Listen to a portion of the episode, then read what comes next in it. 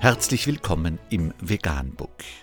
Wir liefern aktuelle Informationen und Beiträge zu den Themen Veganismus, Tier- und Menschenrechte, Klima- und Umweltschutz. Dr. Med Ernst Walter Henrich am 30. September 2018 zum Thema TV-Tipp Precht, ist die Erde noch zu retten? Richard David Precht im Gespräch mit Hans J. Schellenhuber. Sonntag, 7. Oktober 2018, 24 Uhr im ZDF. Der Rekordsommer dieses Jahres hat viele Menschen aufgeschreckt. Ist dies ein weiteres Anzeichen für den Klimawandel? Wie wird die Welt aussehen, wenn sich das Klima noch weiter erwärmt?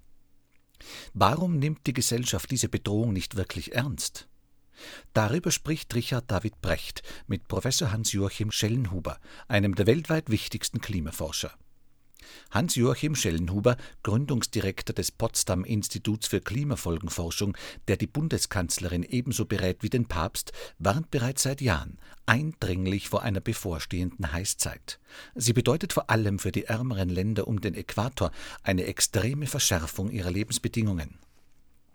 Wenn Dürre, Überschwemmungen und Stürme die Landwirtschaft treffen, machen sich die Menschen dort auf den Weg nach Norden, auf die Suche nach einer neuen Lebensgrundlage. Die Klimamigration von Millionen von Menschen sei, so Schellenhuber, schon längst im Gange und werde noch viel größere Ausmaße annehmen.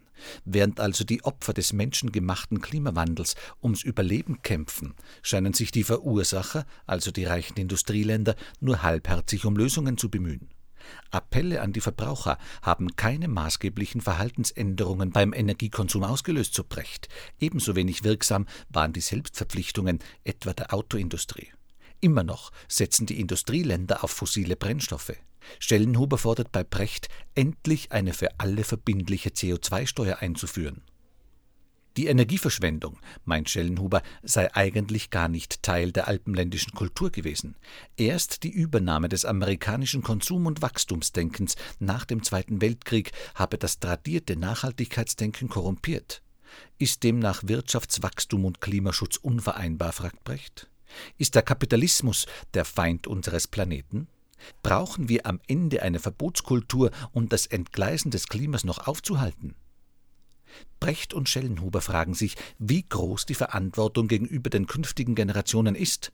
Laut Immanuel Kants kategorischem Imperativ ist ein angestrebter Lebensstil ethisch nicht zu rechtfertigen, solange er nur sich selbst und den eigenen zugestanden und anderen vorenthalten werden muss. Müssen wir also das kapitalistische Wachstumssystem aufgeben und uns in Verzicht üben? fragt Brecht.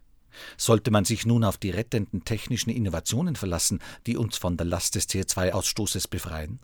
Oder muss die Hoffnung, den Klimawandel noch aufhalten zu können, gleich begraben werden und sich die Gesellschaft darauf konzentrieren, die Heißzeit irgendwie zu überleben?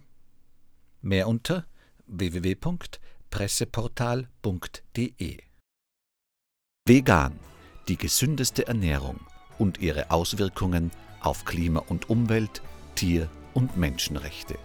Mehr unter www.provegan.info.